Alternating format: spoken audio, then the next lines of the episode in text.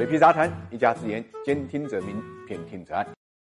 怕上火就喝王老吉，这是句耳熟能详的广告词。大家都知道，打广告的是凉茶呢，王老吉。现在啊，除了广告打得响之外呢，跟加多宝的官司呢打得更火热。最近呢，广州高院就判处呢赔付十四点四亿，判谁赔给谁呢？加多宝赔给王老吉，因为侵害了王老吉的注册商标，造成了广药集团的损失。当然，看到这里呢，也许会有人说啊，本是同根生，相煎何太急。其实，王老吉是个从清朝年间就延续到今天的品牌，创始人呢叫王泽邦，他的小名叫小吉，后来岁数大了就被称为老吉。所以呢，华南地区啊流行的半药半茶的这种凉茶，他研制的就叫王老吉。后来呢，他的后人呢分享了他的事业，一对呢是王恒辉领导的广州王老吉，在大陆呢注册了王老吉的商标，后来就变成广药的资产。那么另外一对呢是他的后人呢王恒玉在香港注册了王老吉，就形成了香港王老吉。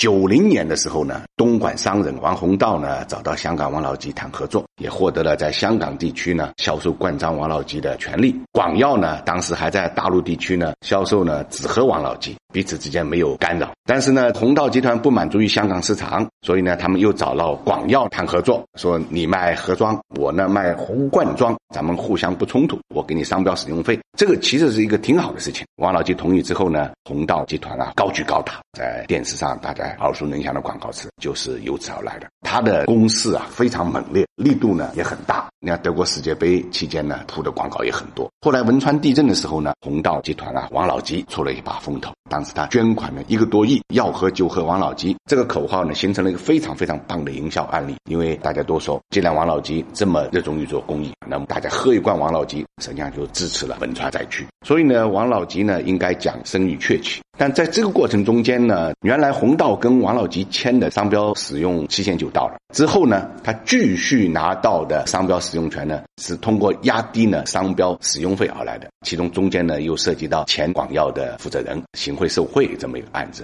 所以红道集团的总裁一直在被广东省的高检的通缉。所以这个里面呢，又形成了一个刑事案。王老吉呢，跟红道集团啊，就此分道扬镳。加都宝作为一个独立的品牌呢，从重新出现之后呢，又围绕着红罐的包装究竟归谁所有，打了一通官司。最后法院判决呢，一家一半都有使用权。案子到现在并没有了。加都宝呢，也是极其起伏，营销团队啊，也是忽聚忽散，市场规模呢，也是忽大忽小。官司呢，到今天还是没完没了。其实说到底，无非呢，还是围绕一个利字。